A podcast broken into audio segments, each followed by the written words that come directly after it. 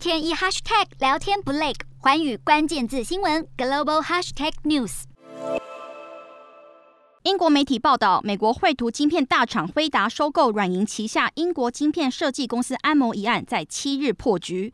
而有消息人士说，软银将获得辉达高达十二点五亿美元的分手费，并寻求在年底前透过首次公开发行股票方式出脱安谋持股。这原先会是半导体产业有史以来最大的一笔交易。它将让加州的辉达总部控制安谋，而安谋的技术是全球多数手机等行动装置的核心。